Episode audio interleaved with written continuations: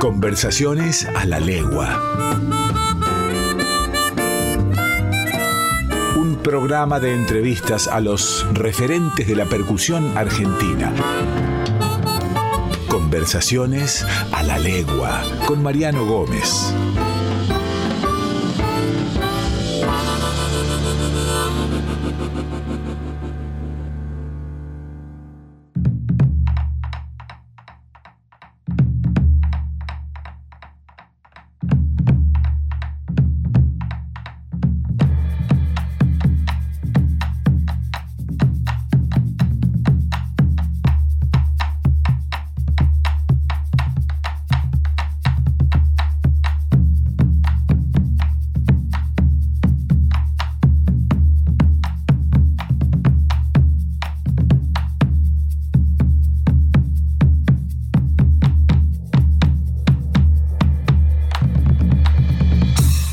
Bienvenidos y bienvenidas a Conversaciones a la Legua.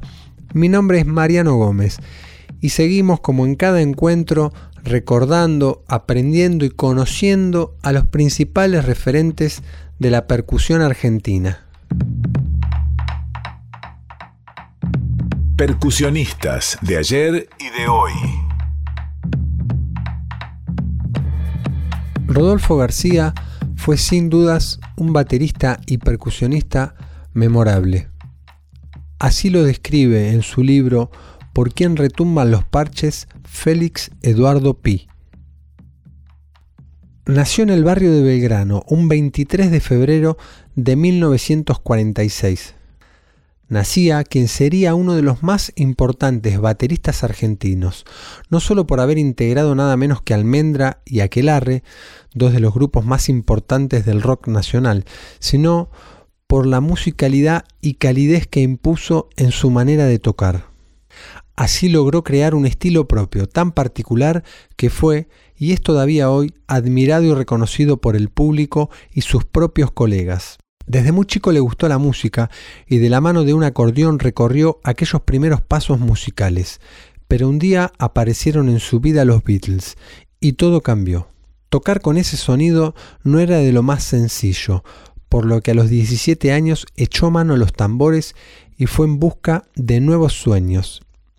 Y ellos no lo defraudaron, sino que lo llevaron directamente a uno de los lugares reservados para los bateros más grandes del país. Después de haber participado en bandas como Nevias Band, Tantor, La Barraca, de haber acompañado a Víctor Heredia y otros grandes solistas, fue requerido permanentemente para intervenir como músico invitado en grabaciones y conciertos de grandes artistas argentinos.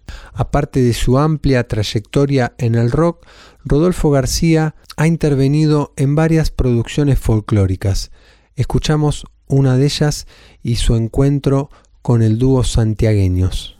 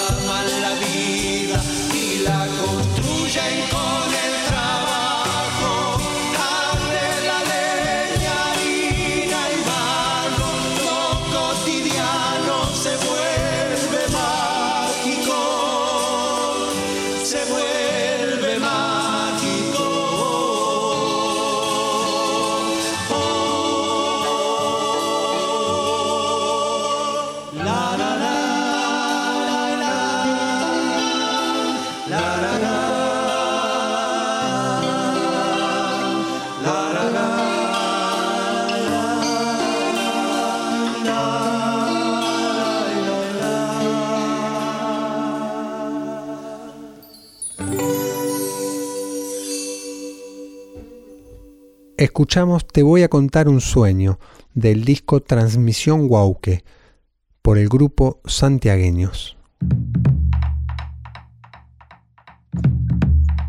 Bueno, hoy recibimos a un percusionista de la ciudad de Buenos Aires que está haciendo un, hermoso recorrido, sobre todo en la música folclórica, incorporando instrumentos que, que quizás no nos eran tan conocidos, como por ejemplo el bombo con platillo, que es una expresión musical propia de la ciudad de Buenos Aires. Y él está haciendo un desarrollo muy bien, con una formación muy sólida desde hace varios años, lo vemos tocar en diferentes formaciones, cumpliendo distintos roles. Y bueno, la verdad que, que hace un trabajo y una sonoridad este, muy particular y, teníamos muchas ganas de, conversar con él para ver que nos cuente cómo, piensa la música, cómo, fue, cómo es su recorrido y sus experiencias. ¿Cómo estás, Agustín? Bienvenido a Conversaciones a la Legua. ¿Qué tal, Mariano? ¿Cómo andas? Muchas, muchas gracias por la invitación. Es un placer acá poder compartir un poco del universo de los tambores. Agustín, ¿cómo comenzó la música? ¿Cómo, ¿Cómo, comenzó la percusión en tu vida? ¿Sos de una familia de músicos? ¿Cómo, cómo fue ese acercamiento? ¿Lo recordás? Sí, sí, lo recuerdo. Eh, llegó, lo primero que llegó a mi vida fue el bombo con platillo, porque en mi escuela donde yo iba eh, había arrancado un taller de murga. Este, eh, así dos profes llevaron como, como, este, como materia extracurricular fuera de la escuela este, al bombo con platillo y, nos, nos, mostraron de qué se trataba la murga. Y a partir de ahí yo empecé a tocar el bombo con platillo, tendría 10 años. Este, ¿Quiénes eran los profes? Mira, eh, Floro Aramburu, que es un cantor de tango, este, y Cecilia Ruggiero, que en ese momento ella estaba haciendo el taller de Coco Romero del, Roja, porque Coco Romero es una persona que abrió un universo a, gente que por ahí no era de, un barrio, de una murga, a, conocer las expresiones de carnaval de Buenos Aires, y daba talleres este, de difusión del género, y, por ahí murgueros que, querían compartir eso iban a esos talleres y después este, armaban sus, propias murgas. Hay muchas murgas que nacieron de talleres de, Coco Romero. En la escuela donde estaba, eh, se armó esta murga que se llamó Los Locos de la Mañana, que duró desde que tenía 10 años hasta casi toda mi secundaria, te diría. Y, bueno, ahí yo descubrí el bombo con platillo y nada, fue así. Sigue siendo como mi, mi instrumento, yo lo siento de esa manera. ¿Y él te este, enseñaba, él te enseñaba el bombo con platillo? Mirá, me enseñó lo básico, la verdad. Después yo me encargué de. Me iba a todos los festivales de, murga que había, iba y me estudiaba todos los bombistas, estaba loco, o sea, eh, me gustaba mucho. Entonces, donde tocaba una murga, yo iba y, trataba de aprender. Así. ¿A, quién mirabas? como que él, en ese momento miraba, había una percusión de murga de los desconocidos de siempre, que eh, en ese momento tocaba el mono Malek, que hoy es un percusionista reconocido, Ezequiel Malek, que ya casi no toca el bombo con platillo, pero en ese momento tocaba el bombo con platillo, tocaba increíble, y, me acuerdo mucho de esa percusión. Y después iba a todas las murgas y miraba, miraba, miraba, y, y prestaba atención. Ya en la mitad de mi adolescencia empecé a bailar en los cometas de Boedo, y ahí dirigía el negro Ramón, que tenía una solvencia para tocar que era increíble. Entonces, bueno, eh, ahí aprendí un poco la escuela. Estaban los maestros también, me acuerdo yo, Tete, Lorenzo, que habían desarrollado dos estilos que era, eras de Tete o eras de Lorenzo. Era como, o tocabas mucho el parche como Lorenzo, o tocabas mucho el platillo con campana de Tete, que era nuevo en los 90. El, platillo, me acuerdo que en Palermo que se usaba el 3 milímetros, ese re pesado eh, no estaba tan bien visto que toques con campana. Total. No, eran como dos escuelas diferentes, sí, sí, totalmente. Este, bueno, TT, sí, también lo, seguía a todos lados, prestaba mucha atención en lo que iba sucediendo y, y trataba de aprender. Después, ya cuando me di cuenta que me gustaban los tambores, que me gustaban más del bombo con platillo, el universo del tambor, eh, empecé a estudiar alrededor de los 15 años con profe. Y ahí sucedió algo loco, como que se, o sea, se separaron los caminos. Una era el universo del estudio de la percusión y otra cosa era tocar el bombo con platillo. Era, eran como cosas diferentes, algo que si yo lo cuento parece insólito, pero era así. Me costó muchos años que esos caminos se crucen de nuevo, por varios motivos. Primero porque nadie te enseñaba a tocar bombo con platillo en Buenos Aires en ese momento. Era, bueno, ves lo que hay y lo aprendes como puedas. A mí me enseñó el hongo Caraballo. Alejandrito Caraballo, tremendo bombista. Tremendo bombista que, que es un capo total. Este, así que bueno, nada, empecé a estudiar percusión de una manera más formal, con profes particulares, con Fabián Tejada, este, que él tenía el grupo Camaruco, que después integré durante muchísimos años, que fue así como mi primer maestro del universo de los tambores, pero claro, él, venía del sur, no, no, no conocía el bombo, o sea, lo conocía, pero no, había desarrollado nada en relación a eso, así que me fui más hacia el estudio de las tumbadoras y, y, eso que también mm, flashé, así que fue, fue un proceso muy copado. Después, más adelante, empecé a estudiar batería, la batería americana, con Daniel Míguez, un profe espectacular con el estudié muchos años también. Y en el medio siempre iba tocando el bombo con platillo y la sensación de que, de que mm, bueno, de que, de que esos universos se tenían que juntar, no podían estar separados. Este, entonces me llevó mucho trabajo eh, llegar a una sonoridad que me convenza, a entender el, qué ejercicios para desarrollar qué cosa, porque cuando uno desarrolla un instrumento, el lenguaje de ese instrumento es para mí algo fundamental, ¿no? ¿Cómo, ¿Cómo habla ese instrumento? ¿Cuáles son las características que hacen a que el bombo con platillo sea el bombo con platillo? porque, porque atrás del lenguaje está la historia de, esa música, está el folclore, están las generaciones nuestras que, nos enseñan. Entonces uno no puede agarrar el bombo con platillo y tocar como si fuera el syncopation, por decir, ¿no? Como decir, un método yankee y, ahí lo solucionaste. No, porque te estás perdiendo este, lo más interesante del instrumento, que es el desarrollo de las generaciones previas que vienen tocando ese tambor. Entonces, eh, generar un lenguaje donde, donde esté validado todo eso y, y, vengan los aportes de los otros instrumentos de percusión, de otros métodos del universo del estudio, del estudio de los tambores, eh, me llevó mucho tiempo de, de, trabajo solitario, ¿no? Este, así que fue, es un, sigue siendo un proceso muy interesante. Eh, nada, bueno, en el medio me encontré, en el medio de ese proceso me encontré con Bombo al Plato y ahí ya algo se modificó porque fue un espacio donde poder compartir todo eso este, y no estar eh, solitario en el cuarto tocando el bombo, sino bueno, compartirlo con, otra gente y abrir el horizonte mucho más porque aprendí mucho del proceso que ellos venían haciendo.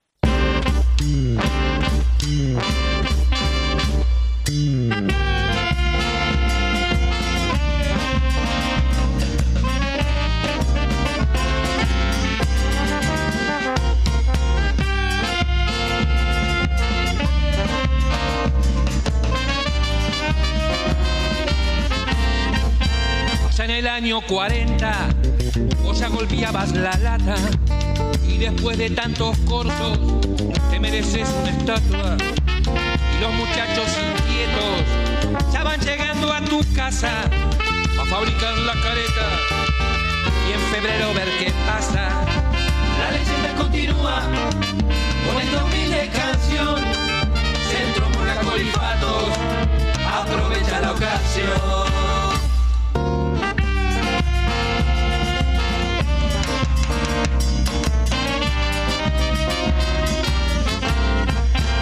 Este profundo homenaje te lo hace Colifatos, porque hace mucho tiempo te lo mereces vos, chato. Muchas veces prometiste ya no volver a las calles, que es el día de los corsos, el día que vos le faltes. La leyenda continúa con esta humilde canción. Centro Purga Colifatos, aprovecha la ocasión.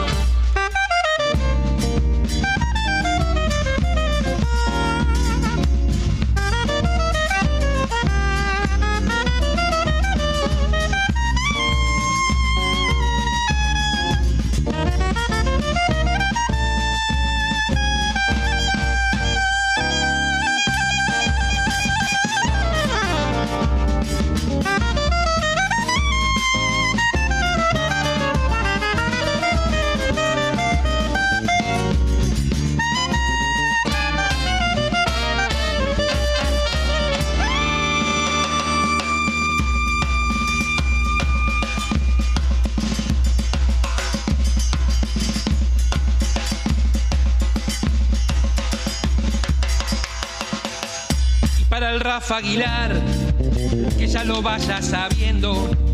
Esta murga de Villegas y a poco lo fue queriendo. Ya se retira esta murga con el corazón contento de encontrarse en las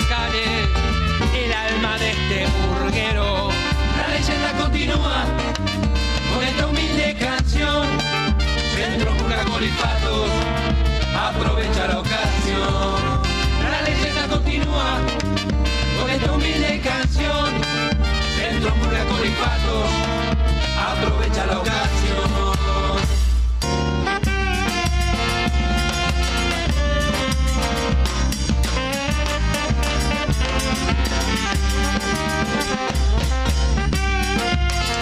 Las lentejuelas tus luces y febrero tu desvelo. Alambre, papel y raso, como si fuera en un juego.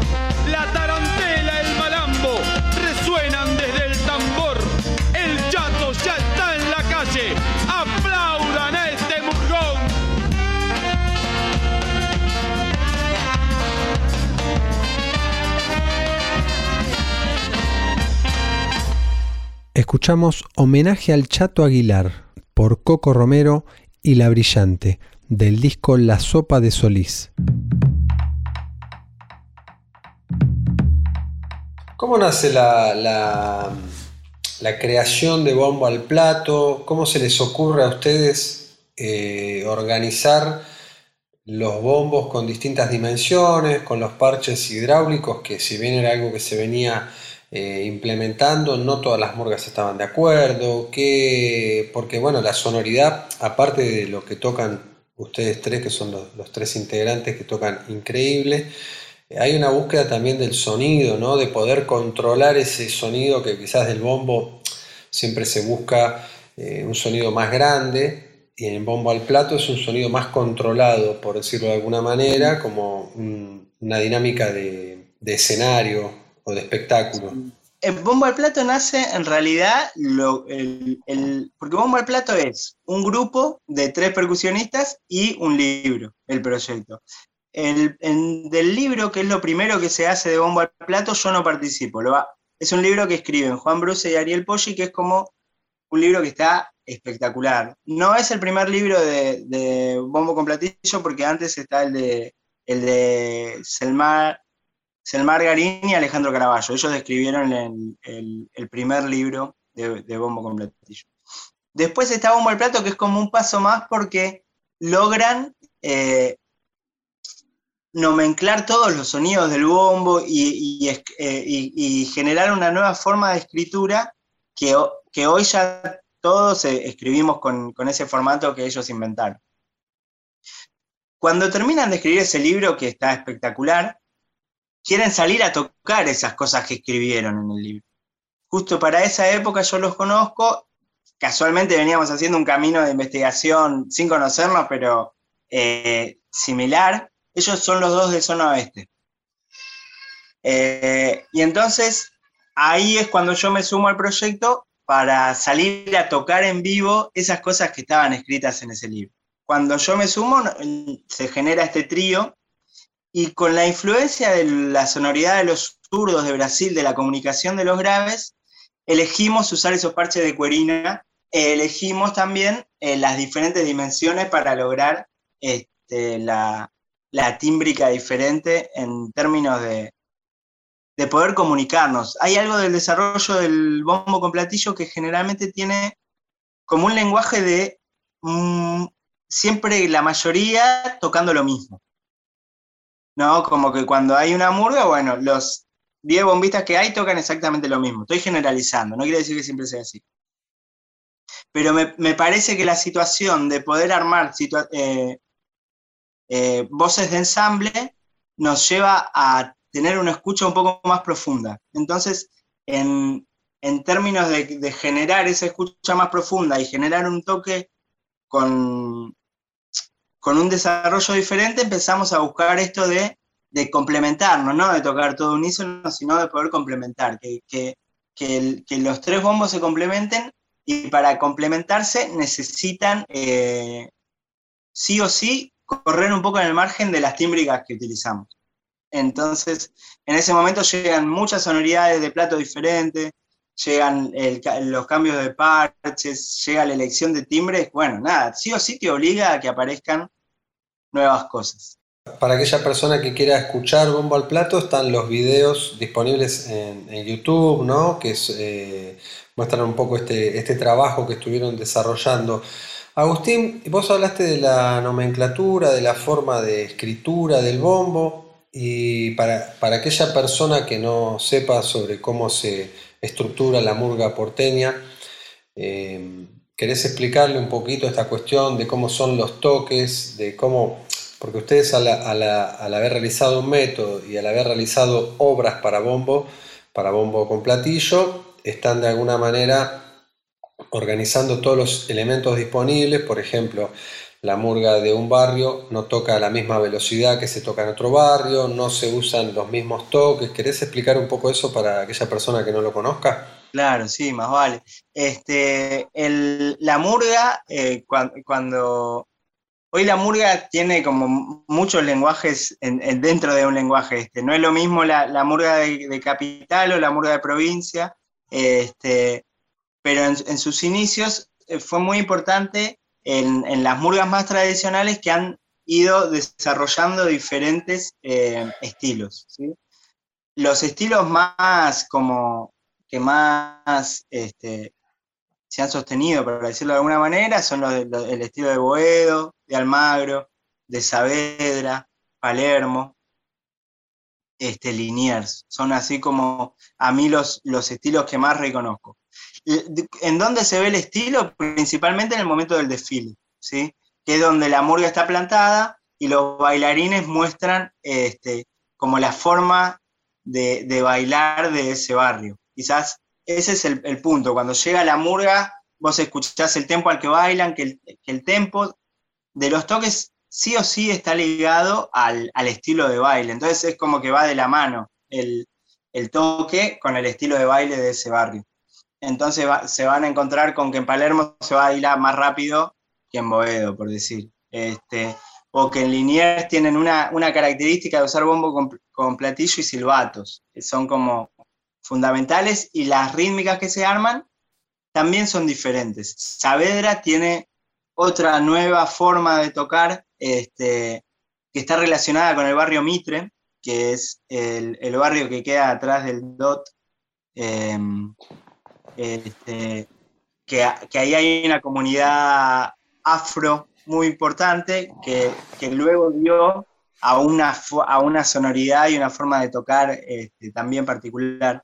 Bueno, en, síntesis, en, los desfiles como es el momento donde se ve, donde se ve la, más por ahí la estructura de los ritmos de cada, de cada murga. Después hay una situación cuando llegan al escenario que casi todas las murgas comparten, que es, son los toques de la rumba, los toques de los tres saltos. La rumba es cuando el bombo toca en el parche y con la mano del plato, en vez de tocar sobre el platillo, toca en el, contraparche. Ahí, se toca la rumba. Después tocan los tres saltos, que son las tres patadas que han visto probablemente a, muchos bailarines hacer. Y después tenemos en el ritmo de matanza, que se le llama, que es como el, momento donde el bailarín demuestra ahí todo, todo lo que tiene para ofrecer. Este, casi todas las murgas van a tener recitados, que eso es algo lindo también, que, la murga porteña eh, se encarga de cuidar el rol del recitador, que antes formaba parte de las orquestas típicas, el glosista, el recitador, y, con el tiempo esa figura dejó de estar en las típicas y pasó a las murgas. Entonces las murgas en los recitados y en las glosas cuida también mucho de ese lenguaje que hablaba el tango, el lunfardo, hoy también se encarga de cuidarlo la, la murga. Este, bueno, no, sé si sirvió un poquito así como... Sí, sí, sí, sí, está, está bárbaro, está, está bárbaro porque eh, sabemos que la familia de la percusión es tan amplia que uno puede desconocer completamente la idiosincrasia de otro instrumento, ¿no? Para aquella persona que toca la marimba, quizás nunca tuvo la oportunidad de acercarse a un bombo con platillo, desarrollarlo, conocer su lenguaje, y a veces cosas que, que nos parecen obvias para aquellas personas que sí frecuentamos ese mundo son desconocidas para otra persona. Eh, en conversaciones a la legua eh, siempre comentamos que para sumar esos elementos y enriquecernos y fortalecernos como cultura.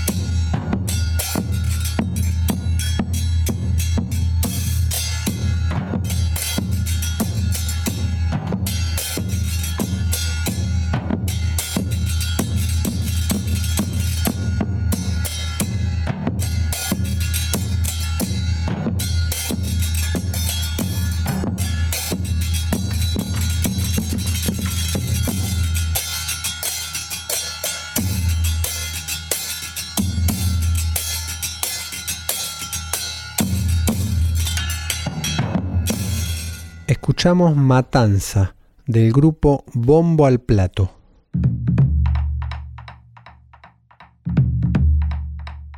Agustín, vos, eh, aparte de esta fuerte formación en la música casi específica de la ciudad de Buenos Aires, también comenzaste a trabajar en el folclore y formás parte de, varios grupos que están, están desarrollando estilos este, diferentes, por ejemplo en el caso de Don Olimpo, una agrupación eh, con la característica de ensamble, de percusión, no, de banda, sino de, ensamble, en donde ocupas un rol protagónico, no sos un músico sesionista, por otra parte también te he visto tocar con, con Avi González, en donde si bien es el rol de acompañante, tenés un espacio muy amplio para desarrollar tu propia mirada sobre la percusión. ¿Cómo, cómo comenzó esta experiencia en el folclore? ¿Por qué se dio? ¿Cómo, cómo lo vivís vos? Eh, me, sí, yo... Eh, hay algo del, me lleva mucho a tocar la música que sucede en Argentina, la sensación de, lo importante de estar ligado al lenguaje del tambor. o sea, yo si bien estudio otros ritmos y otros, otros instrumentos, siento que puedo, puedo entender mucho más cómo hablar el lenguaje de lo que, de lo que yo vivo cotidianamente. Este, entonces, en eso el bombo legüero para mí es como, no, eh, no sé, es, es algo que aprendí también, si bien soy porteño, re porteño, este, hay mucha música folclórica dando vueltas y, es, y, es, y forma parte de nuestro país. Entonces, como que creo que puedo hablar ese lenguaje, este, de, alguna manera. Como, bueno, hay un asado y este, toca el bombo legüero y está dando vueltas, entonces, qué sé yo. Después, entonces, a partir de esa inquietud me fui metiendo así en, en el bombo legüero específicamente y en el desarrollo de la música argentina, más, más ampliamente ya saliendo un poco de la frontera de Buenos Aires. Este, y entonces siempre he tocado mucho esa música y, y, en diferentes momentos han ido sucediendo proyectos que, que me han invitado a participar en, en, ese universo. Y Don Olimpio para mí es, es una experiencia alucinante. Este, es, es como un lugar para el desarrollo de esa música que a mí me encanta. Me encanta porque me encanta tocar con, los compañeros con los que estoy tocando. Este, es, un desafío súper, súper lindo y, de mucha admiración hacia, hacia la gente con la que comparto. Entonces se aprende mucho. Y, y Avi, por ejemplo, tiene una formación de bailarín muy, muy copada, lo cual a su música le da una rítmica, este, una forma, un swing, una forma de llevar que, hace que haya mucho, mucho para desarrollar en ese lugar. Este. Entonces también ahí hay un, espacio de experimentación muy, muy lindo. Este, así que nada, es como, bueno, también sabes qué pasa, que hay un circuito mm, mm, bastante grande en Argentina, es una obviedad lo que estoy diciendo, este, en la música folclórica. Entonces, también te permite, bueno, te permite hacer muchas experiencias. En el caso de la murga, no, no hay un circuito para el desarrollo profesional.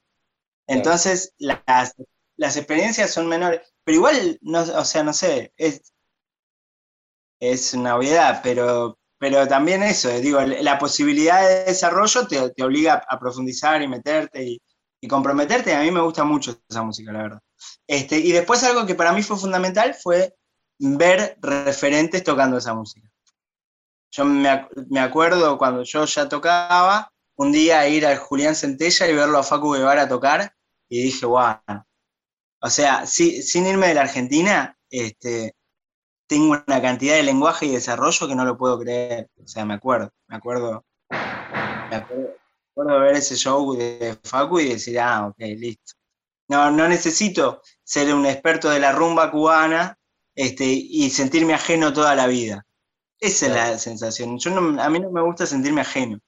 No me gusta tener que pedir permiso para ver si esta variación la puedo tocar o no. ¿no? Entonces, eso con la murga y con el folclore creo que no, no me pasa. Eso es una de las grandes cosas que, a mí me hacen identificarme mucho con, este lenguaje. Entiendo. Este, Y bueno, y los referentes. Totalmente, los grandes maestros.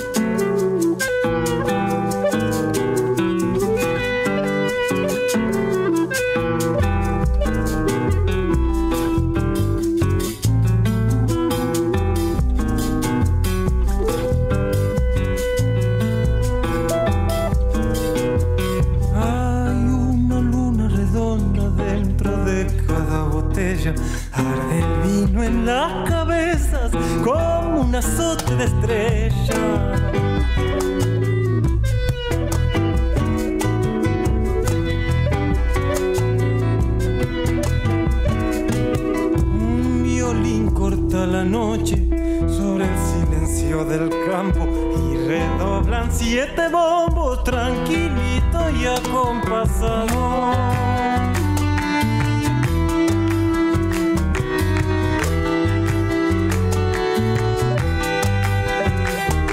Vuelan las nubes de azufre como potro de bocados y giran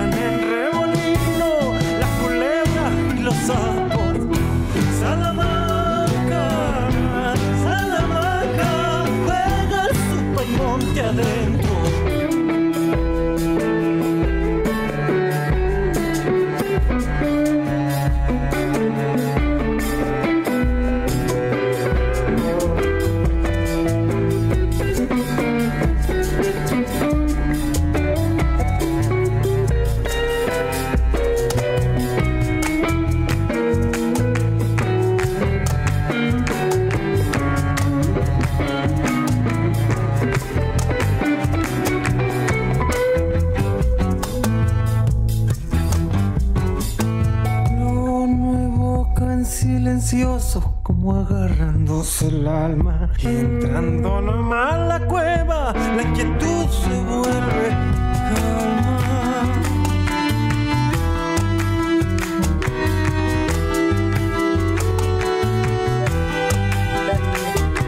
Salta su baile contento, cuatreando entre las brasas, fabricante de ilusiones,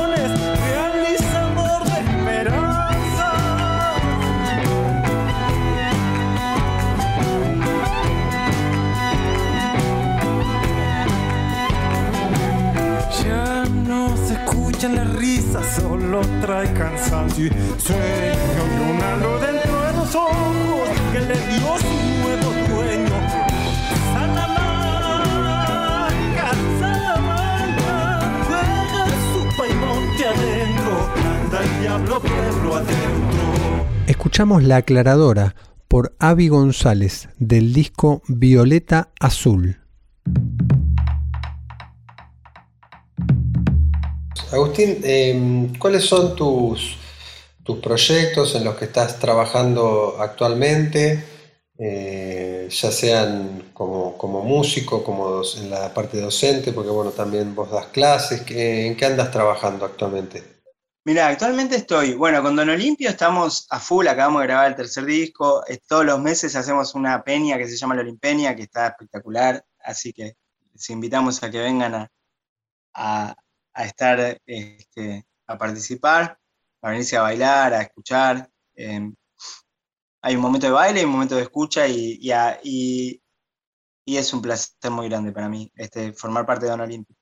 Este, bueno, con Avi González también estamos grabando su disco, eh, que es su tercer disco también.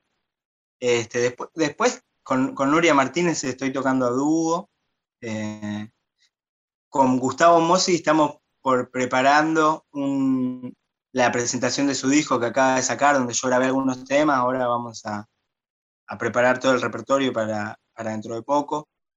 Este, que Gustavo Mossi es una persona que ha compuesto bastante de, de este, música muy linda.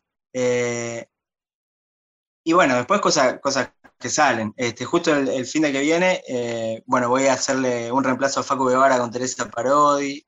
En términos educativos, yo trabajo como en una orquesta infantil juvenil, que es un proyecto muy lindo de, música latinoamericana que me encanta trabajar con pibes, este, adolescentes en, barrios, este, y en ese proyecto particular donde, donde la música es muy importante.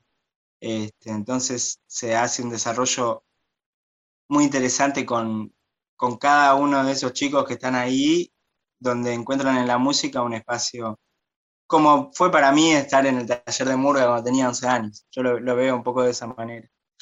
Este, después, junto a Nico Arroyo, eh, llevamos adelante la Escuela de Percusión Argentina, que ahí tenemos varios ensambles donde damos talleres de candombe, talleres de bombo con platillo, talleres de percusión folclórica, este, taller de batería de Murga estilo uruguaya. También lo que tiene la, música, particularmente la folclórica, que siempre hay también algo nuevo por aprender y uno está, si bien eh, quizás dando clase, también a su vez sigue aprendiendo y me parece que bueno, esa, es la parte enriquecedora de, trabajar eh, y dedicar la vida a la cultura, a enseñar, a transmitir y a su vez a, seguir aprendiendo y seguir formándonos, porque bueno, es, es medio inagotable nuestra música también. Sí, si te gusta tomar clases, a mí me encanta tomar, o sea, tomar clases y aprender y sentarme a estudiar es lo que más disfruto de todo. Es como un momento mucho mejor que la terapia para mí. Es como... y es un momento espectacular, claro. Totalmente. Agustín, te súper agradezco que te hayas copado en participar en Conversaciones a la Legua, eh, que hayas venido a, a contarnos de, tu trabajo, compartido con nosotros de todas tus experiencias. Bueno, Mariano, gracias por el espacio, por, difundir, por el programa, porque está buenísimo que, en una radio tan grande haya un espacio para, para la difusión del trabajo que venimos haciendo ahí los percusionistas, así que muchísimas gracias por eso, porque es muy importante darle valor al tambor, porque es mucho más que el tambor, es el, desarrollo de estas comunidades que, están compartiendo a, través del tambor. Así que nada, eh, muchísimas gracias Mariano por, por eso.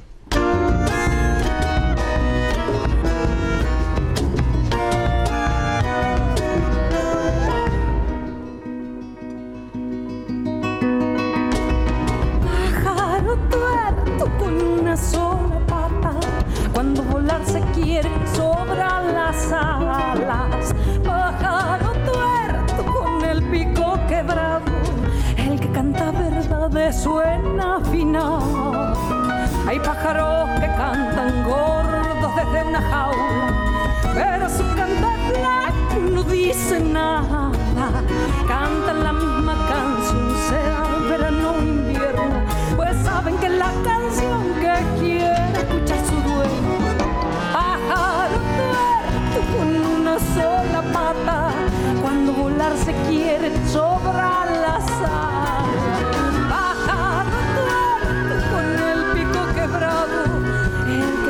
verdades suena final.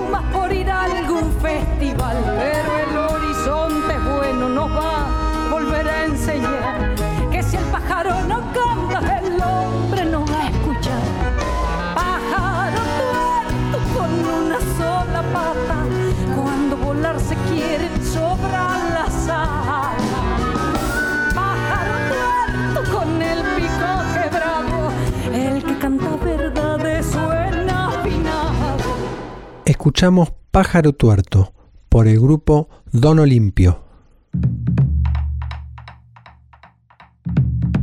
Música Lado B.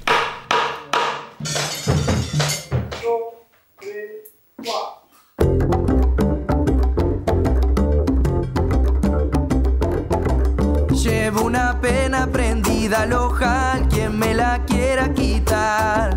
Si yo pudiera la saco a bailar, carnavaleando se irá.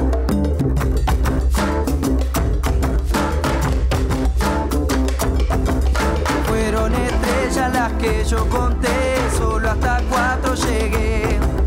Todas brillaron al atardecer, otra no vi de ni pues. Es amor bailando.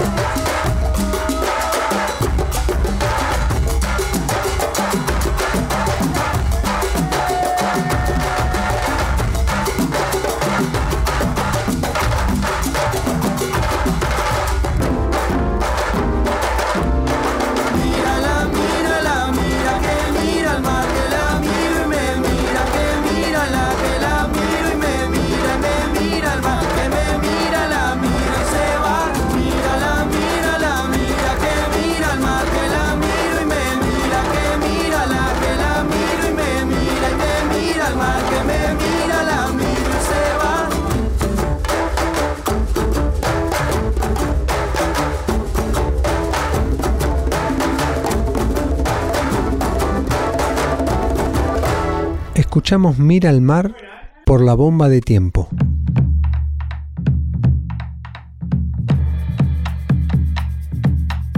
Agradecemos como siempre la compañía de todos y todas ustedes. El equipo de conversaciones a la legua somos en edición Fernando Salvatori, colaboración y participación especial de Lautaro Gómez y Miriam Laham. Nos reencontramos la semana próxima. Un abrazo muy grande para cada uno y cada una de ustedes.